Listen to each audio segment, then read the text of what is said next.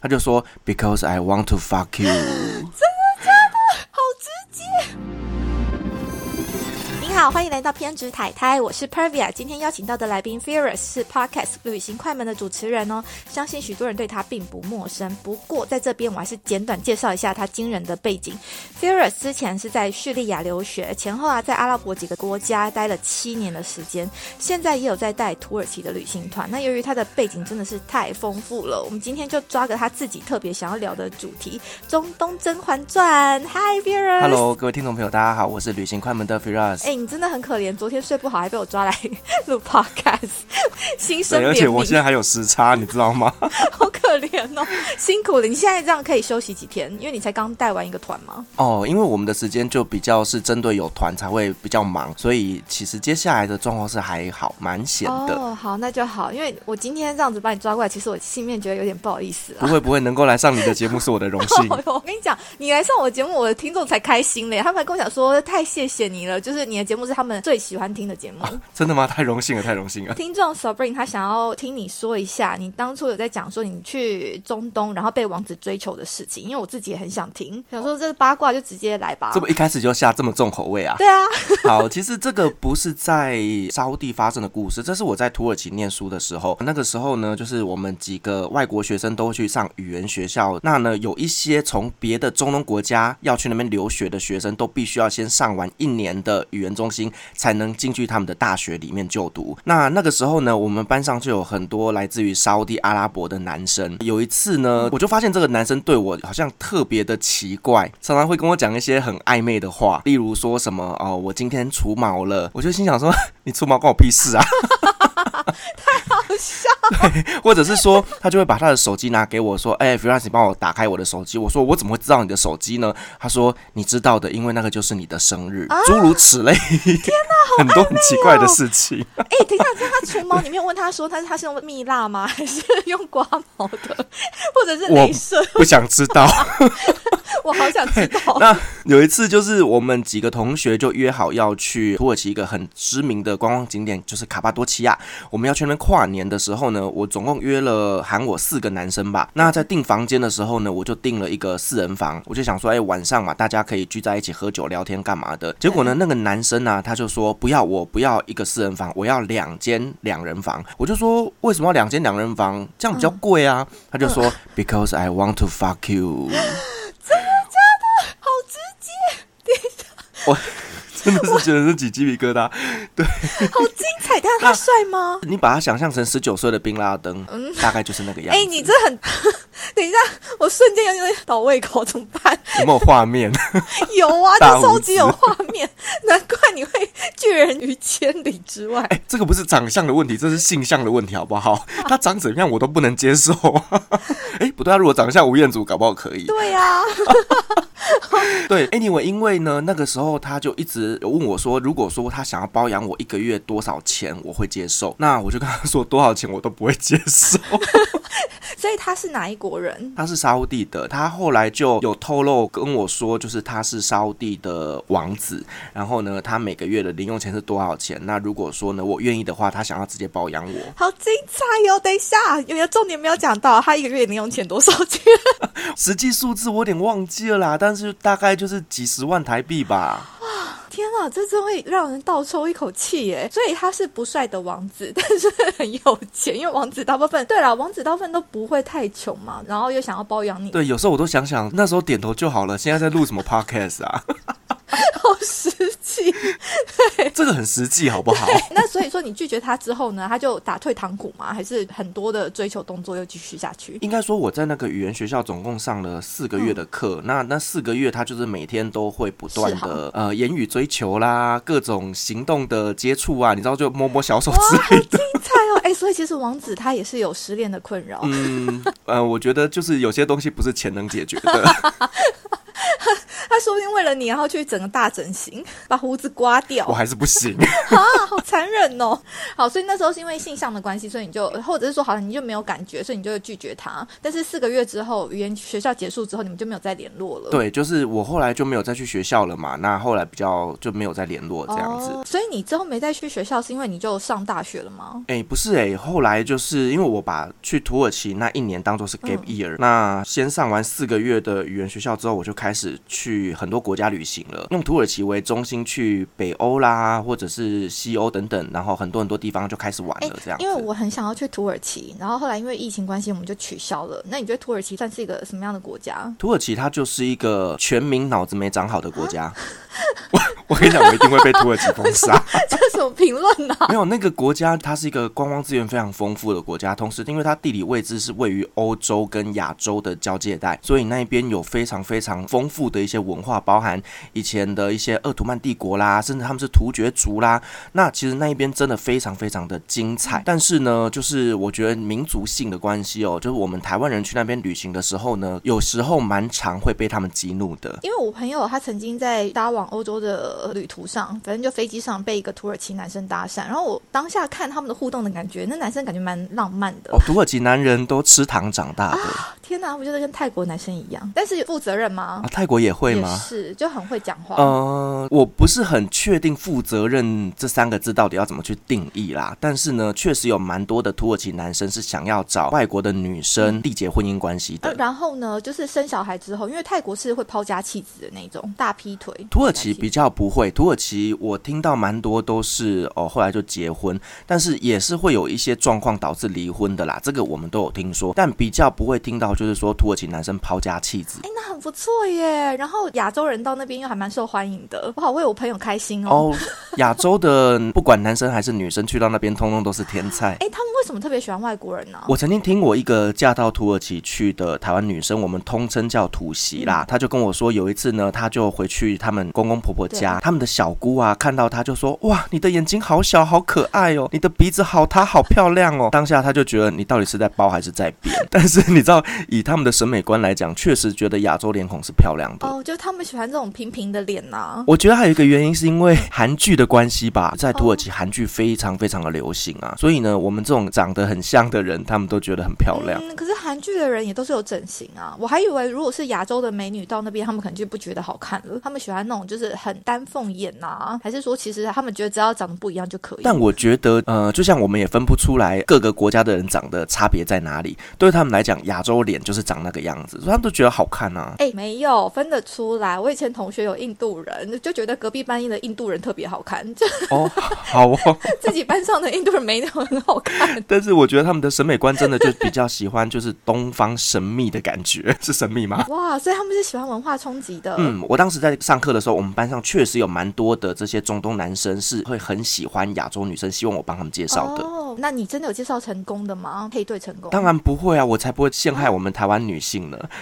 为什么中东人？你不是说很棒吗？我那时候听你跟贾斯敏录的那一集，就觉得哇，很不错啊。就是他们男生是浪漫的，但是有时候我们要经济实惠一点，就是经济层面上面要考量，因为土耳其的经济状况相对来讲是比较不好的。那我们台湾女生如果嫁过去之后，其实我也听过蛮多人说，他们在那边辛苦工作一整年，赚不到一张回台湾的来回机票。所以有时候听听这些故事，会觉得很心酸。那我还是不要再残害我们台湾的优秀女性们。那哎，那这个角度我可以理解，因为泰国人呢，他们很特别喜欢外国人的原因，也是因为觉得外国人比较有钱。其实蛮多土耳其，我讲的是比较不好的男生呐。其实他们会希望能够呃娶外国女生，进而逃离土耳其。这个是确实有这样子的人存在的，因为土耳其的经济状况是不好的。哦，就普遍来说，他们那边的人民生活比较辛苦，但是他们贫富差距大吧？啊，非常大，非常大。像他们的最低薪资好像也才一万五千多块台币吧。可是像我最近，因为我刚从土耳其回来嘛，然后我在那边吃一个就是 Popeyes 的四块炸鸡餐，竟然就要大概快两百块台币。那他们平常吃什么？就如果说领一万五的话，有什么吃的菜吗？其实，在土耳其的职场里面，他们还有就是有一些补贴是吃饭的津贴，但是那个吃饭的津贴就只能够让他可能在公司下面的餐馆吃个。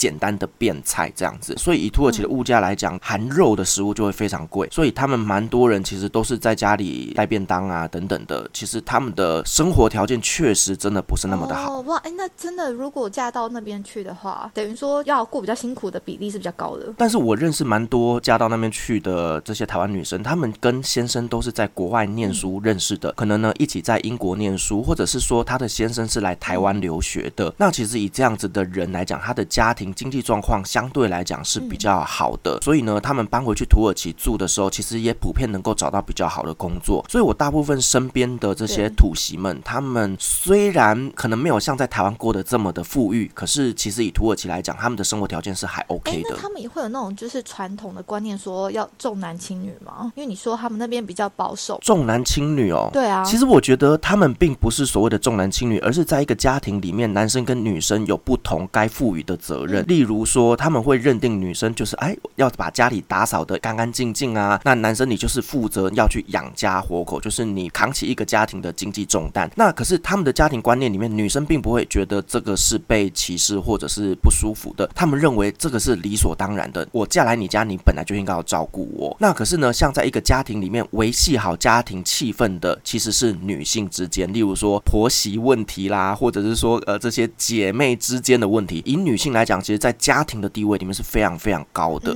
那等一下，如果女生的地位是高的，可是婆婆地位也是高的，那她跟婆婆之间如果有问题的话，她自己要去处理。我只能说婆媳问题全世界都有。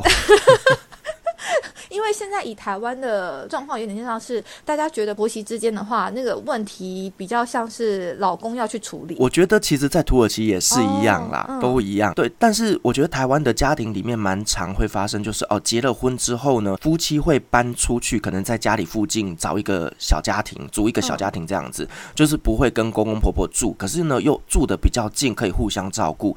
但是因为土耳其他们的家庭观念哦非常非常的强，所以我比较常。听到的都是跟公婆相处在一起的，但是其实婆媳问题我也听过有两种，有一种是真的不是那么的理想的，但是大部分都还不错。原因是因为台湾的女生嫁过去之后啊，他们的婆婆都会特别的疼惜，因为他们会觉得你是一个外国女生来到我们这里是辛苦的，那他们会给她特别的照顾。所以我目前听到蛮多在婆媳问题上面都没有什么太大的状况。那他们如果生小孩之后呢，就是是给婆婆顾吗？还是说他们也有保姆文化？他们比较多都是。是一起住在一起嘛，然后就是家庭一起去照顾，哦，可能就是婆婆会照顾啦，或者是说他们家大嫂啦什么的，彼此都会互相照顾。哎，那真的是家庭观念很强哎。对，就是土耳其非常非常重视家庭文化。那甚至有一些故事，我就会听说什么哦，某个男生他小时候呢是跟他的大伯一起长大的，那现在这个男生生了小孩之后呢，反而是大伯的小孩互相照顾，就是他们那个辈分与辈分之间是非常非常的亲密的。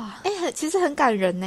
应该怎么讲？就是一定有这个好的一面啊，但一定也有一些，如果说今天大家相处没有那么愉快的话，然后你要怎么去解决？因为大家的家庭观念比较重嘛，所以就一定希望你能够处的很圆融。那就真的是看人家个性。对我只能说这种东西就是每个家庭不太一样。那就是真的要想法稍微保守，因为那表示他们如果结婚之后女生就不工作了嘛？哎，也不会。我其实呃，土耳其是一个蛮开放的国家，所以说呃，蛮多女性会进入职场的，只是说他们也会。觉得说，如果说我今天生了小孩之后，那他就被赋予了一个照顾家庭的责任，可能那个时候他就会暂时离开职场。那这个时候，其实我觉得还是要看，就是他跟公公婆婆那个家庭里面，他们是怎么看待这件事情的。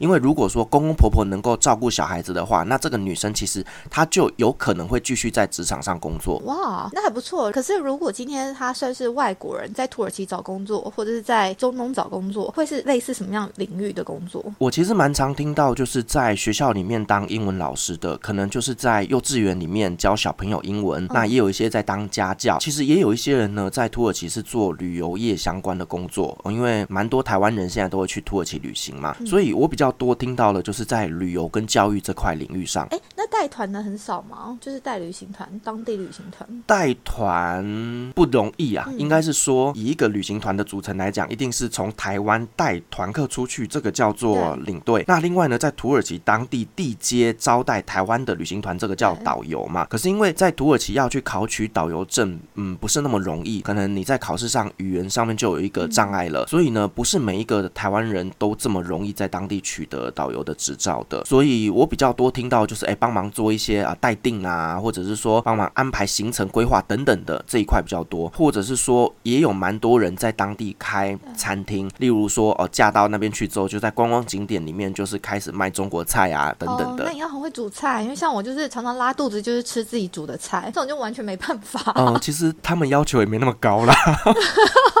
在当地吃了很多中国菜，都蛮蛮糟糕的。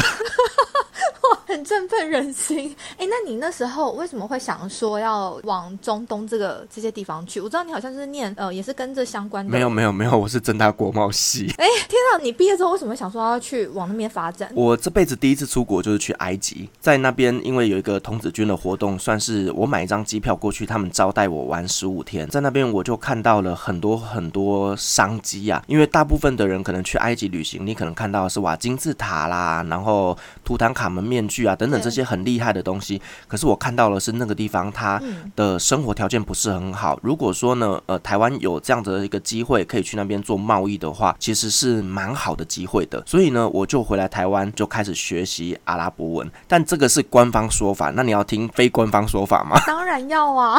好，我当时在参加那个营队的时候呢，有一个呃利比亚的男生，好、疯狂的追求我。哎，你真的，我的天啊，你这类的缘分很多哎。我我跟你说，他长得真的是帅哦，他长得大概就是年轻版的吴彦祖。是真的很帅很帅的男生，嗯。然后呢，他就很常会来跟我讲一些很奇怪的话，例如说，呃，因为我们有时候坐巴士的时候会自动分成英文区跟阿拉伯文区嘛，那这个是因为我们讲话的时候自然而然会做一个分群，可是有时候我上车的时候，哇，英文区那边全部坐满了，我就被迫要往阿拉伯区那边去坐，那刚好有一次坐在他旁边之后呢，他就开始摸着我头发跟我说 “Your hair is so beautiful”，然后就开始讲一些奇奇怪怪的东西。那个时候因为我其实英文不是那么的好，所以我就会觉得说我被人家性骚扰了，我都听不懂。哦，你希望你自己听得 懂，至少性骚扰还还是要知道他到底在骚扰什么，是吗？是吗？你人家今天想要跟你讲话的时候，我不管他是不是性骚扰，你会希望可以跟他沟通嘛？哦，所以我那个时候就觉得说，哦，好，那我回来台湾学一下阿拉伯文好了。哇塞，这很正向哎。嗯，你知道我在中东就很多这种奇奇怪怪的故事那。你们没有留下任何的联络方式？哎、没有哎、因为当时那个营队结束之后，我们有互相加 MSN，可是你知道 MSN 年代已经过去之后，其实这些呃联络方式都已经断掉了。，MSN 其实聊得也很肤浅啊，就是在哪安安，天气好吗？对，安 安。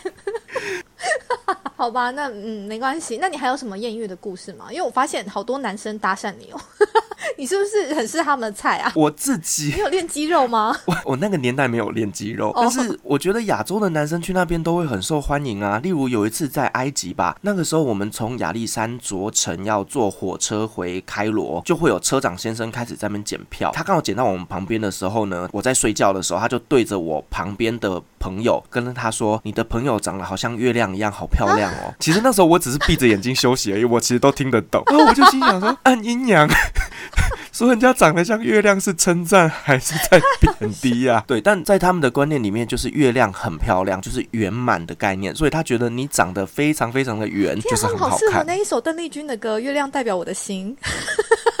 他讲完，你应该要站起来唱语文，我爱你有多深，让他更有感。不要他搞不好就把我绑回家去了。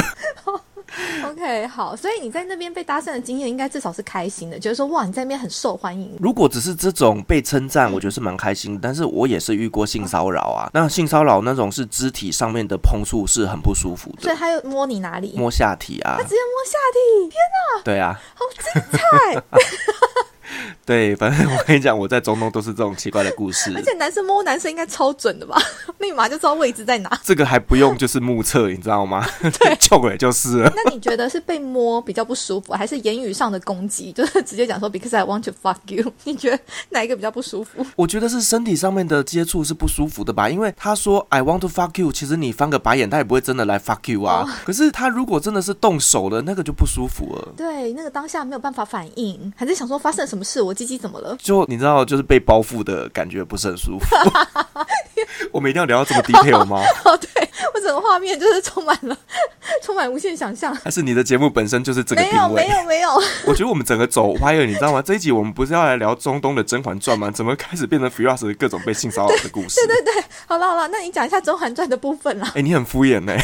我是真心的很想知道《甄嬛传》发生了什么事情呢？好了，就是大家知道，就是在去年的世界杯足球赛，那它是在卡达举办的嘛。那其实卡达这个国家，它是怎么样从一个非常贫穷的小渔村转型成为现在全世界 GDP 最高的国家？其实关键就是在我们今天要讲的这位女性啊，卡达皇后是吗？她现在应该算是前皇后哦。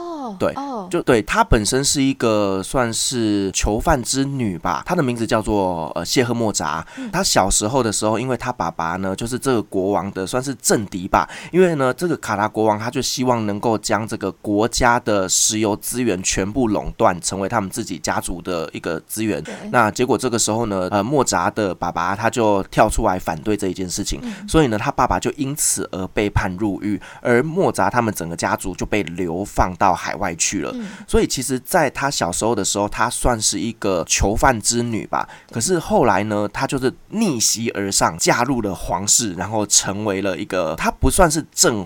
皇后，而是第二个太太。可是她侧妃对侧妃，可是她透过她自己精准的投资的商业眼光之后逆袭。后来呢，又把她的爸爸从监狱里面救了出来。所以我们就把她的这整个故事，把它称作于《甄嬛传》，就是逆袭成功的一个故事啊。而且前国王非常的疼爱她，因为他们是在大学里面自由恋爱的。就是呢，这个莫扎后来他回来到卡达之后呢，他就考进了卡达大学的社会科系。他长得非非常非常的漂亮，就是校花等级的。对，那这个时候呢，王厨来追求她嘛？那当然，今天如果一个王子来追你，你也应该会答应吧？就算他长得不是很帅。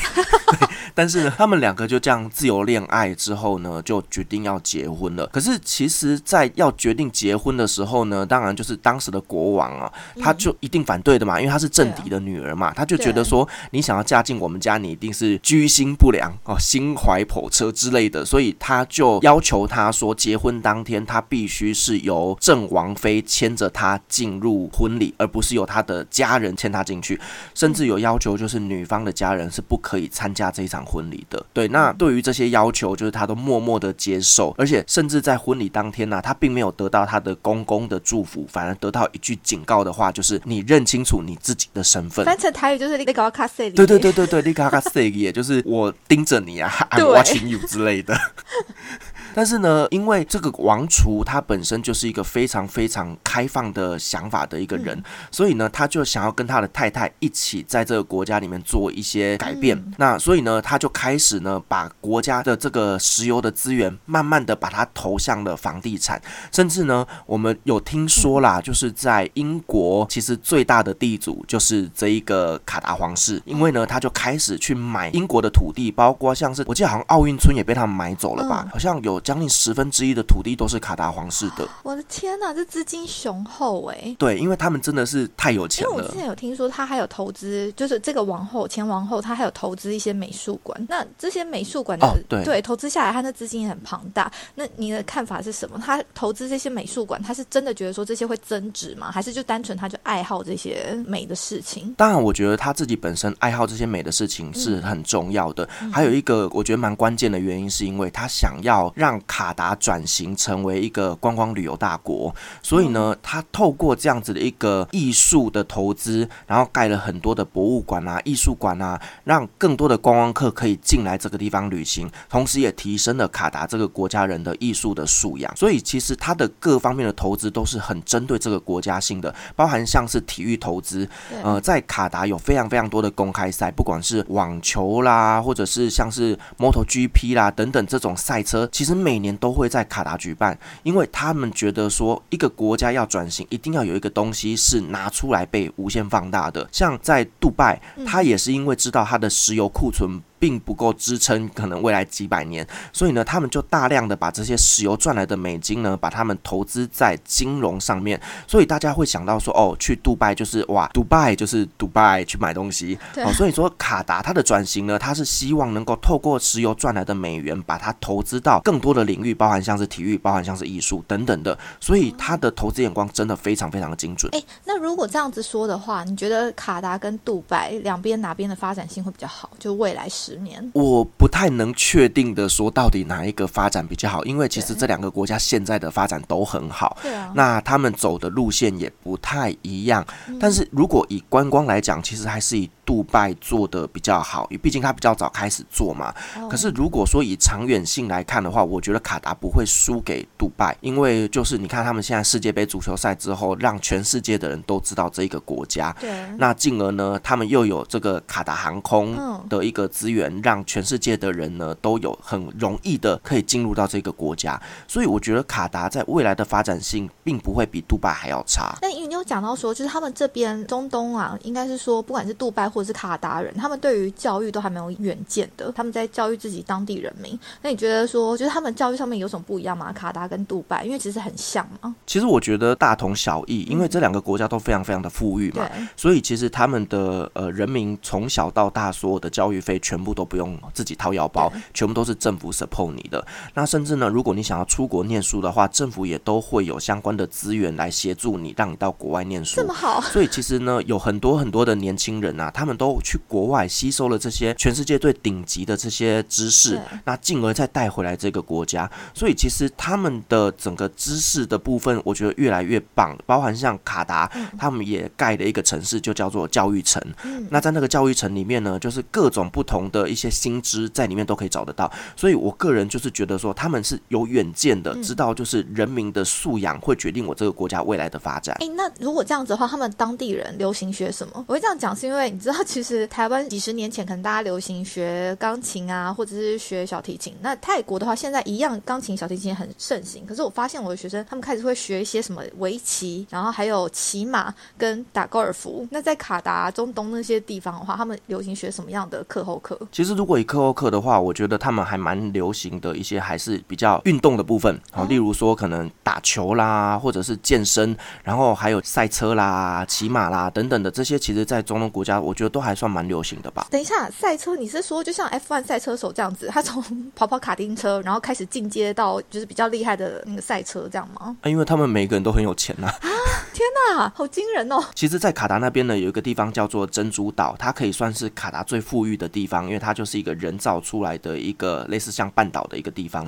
那在那边就是有各种的豪华百货啊，然后很多的住宅。对，住宅外面就是一个港口，外面停的就是他们家游艇，所以你出门就开着你们家游艇就出海了。哦，所以我跟你讲，他们就是这么的富裕。哇！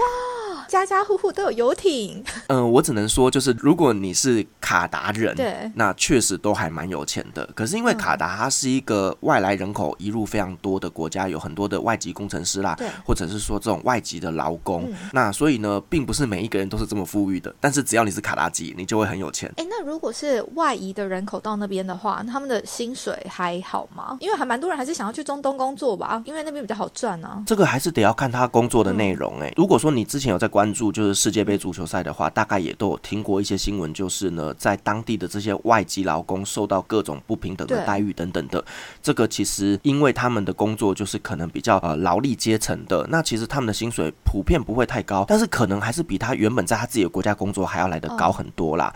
那如果说你今天是主管阶级的话，其实你的薪水都不会太差，甚至可能还会包你的吃住等等的。但前提就是也要看你的工作是所谓的外派，或者是说当地的 local hire，。那这个薪水其实都落差蛮大的，所以是外派薪水比较高吧？就是如果跟 local hire 比起来，我觉得要看合约，因为像我以前在工地工作的时候，我们在当地聘请一个医生，他的薪水一个月四十几万台币，那他就是 local hire。对，可是像我当时是台湾的公司外派过去，我一个月的薪水也就是十几万，所以你说哪个好？我觉得还是得看合约。那他。会包含一些，比如说吃啊、住啊、交通吗？因为我有些学生的那个家长他们是外派，他们就是有包含，就看你怎么跟他谈啦。那有一些就算没有包住的话，他也会给你房屋补助，然后那补下来其实就很不错。对，其实都得要看合约，因为像有一些合约，它会一年有四张的来回机票，但是有一些合约一年就只有一张。那有一些的假期，可能他就是呢，呃，三个月会给你大概十天的休假，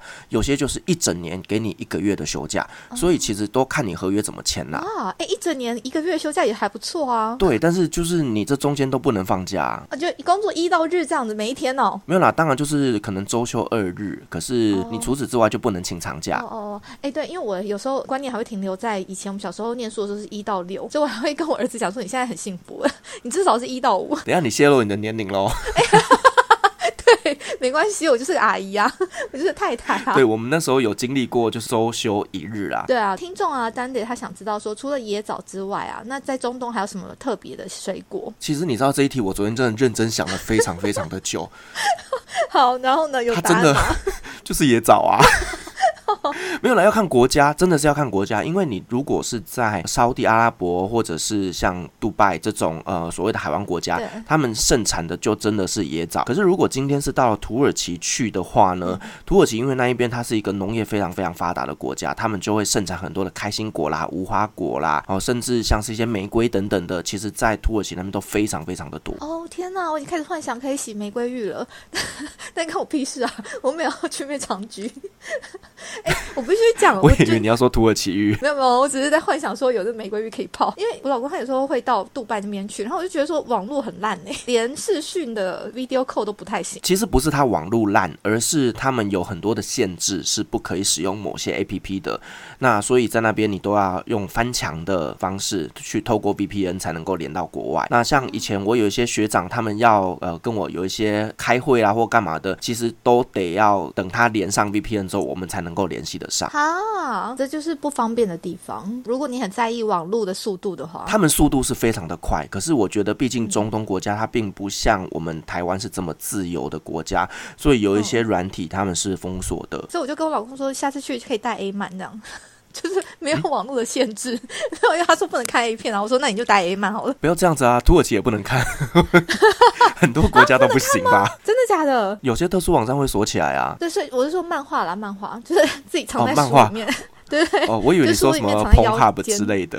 没有没有没有，我就想说他那个一定是不能看了。对，因为像烧地禁止带 A 片进去，就是如果被抓到就要被罚钱。啊，好痛苦哦！那在那边不就连情趣用品啊，或打个手枪都很 都很麻烦。我们有自己的管道。哦，好，如果想要知道有什么管道的话，请联络 Furious，或者来听旅行快门。对对对，哦，你旅行快门里面有分享就是怎么看哦？应该有讲过吧？啊，好好好，很久很久以前应该有讲过。好好好好，请去收听旅行快门。然后呢，我们的听众 Sherry 他想要说啊，这是插播听众的留言，他想要跟你讲说，旅行快门是我去年 Spotify 收听的第一名哎，谢谢 Perfect 邀请 Furious，他非常的开心。然后我也很谢谢你来到我们的节目，哇，也太开心了。对，那我因为啊，嗯，你之前在卡达待了两年，对不对？你大概是做哪一类的工作？我们做的是工程统包的工作。工程统包就是跟建筑有关吗？应该是说帮他们盖一些石化炼油厂。那跟台湾你在台湾的工作有什么关联吗？我就是台湾的工程统包公司外派过去那边去协助他们执行这个石化工厂的建筑的工作。所以说对你来讲，就是移到另外一个地方工作，然后去适应他们的文化冲击。对，因为能够到中东国家外派，其实有蛮大的一些挑战性的，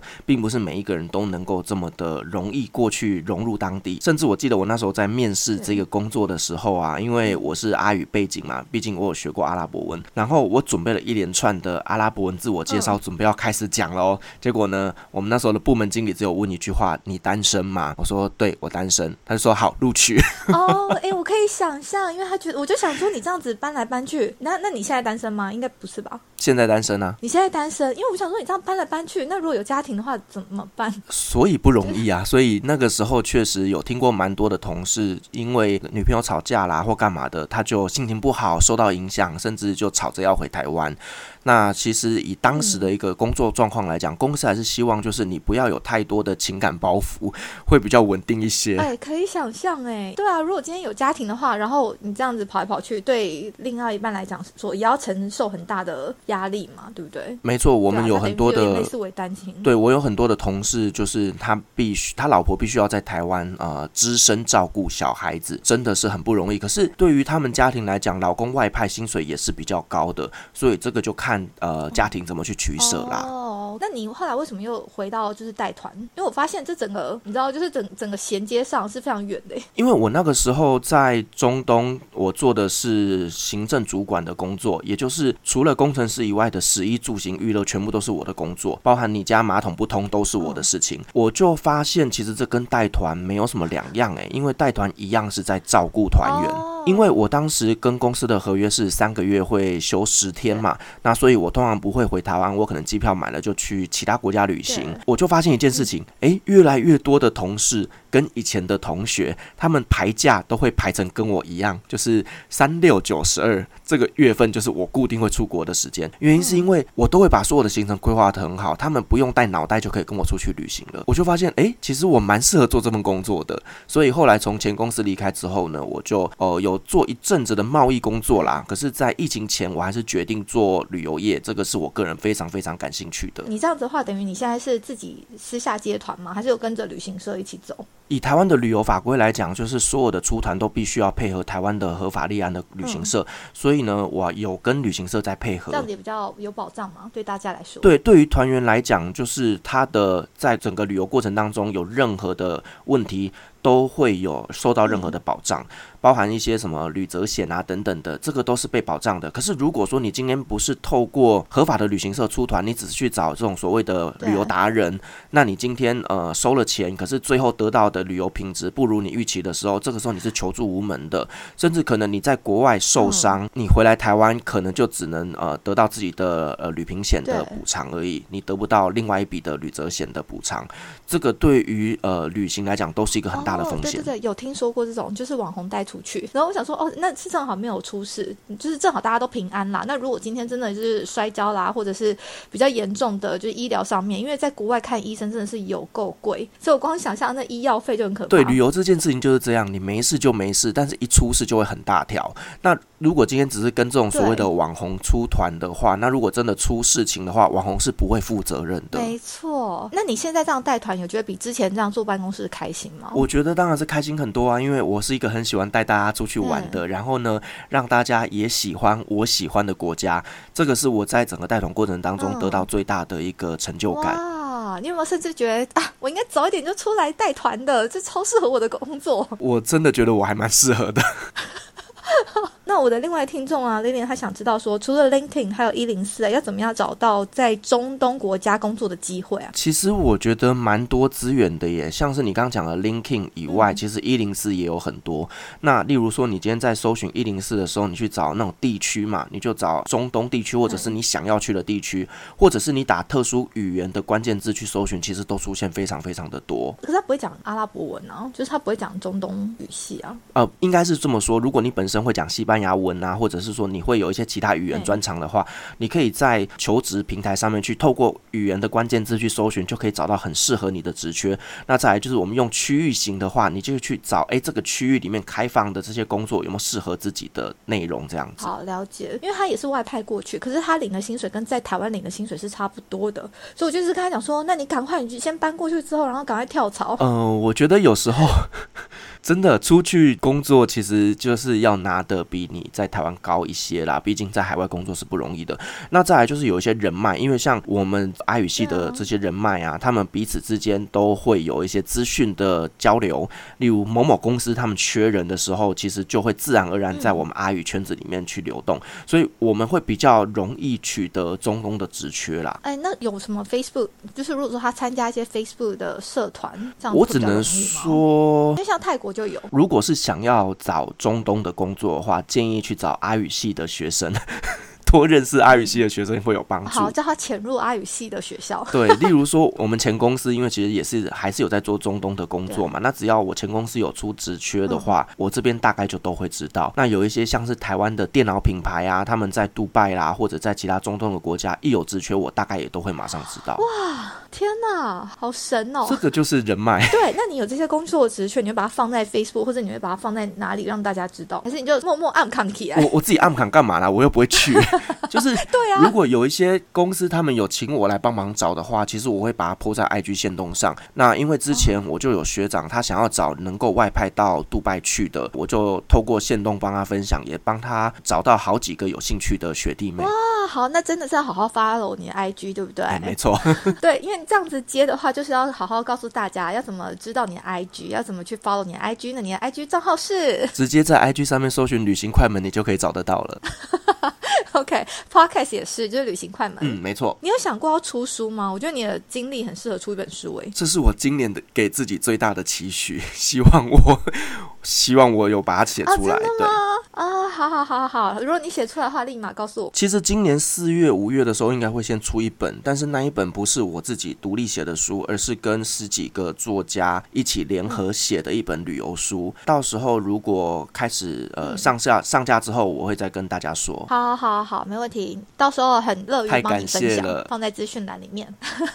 好的，那今天谢谢你啦，这么累还来这边录音，谢谢你，然后还讲了中东真。《甄嬛传》的故事不会，我觉得跟你聊天非常非常的开心。其实我跟你讲，这个故事那天 YouTube 就有打到我，然后就把它看了一遍，我觉得真的是非常精彩。所以大家有兴趣的话，可以非常非常厉害的女性。她就是长得很漂亮，而且很会打扮，算是有一种时尚再加上传统两个结合的那种感觉。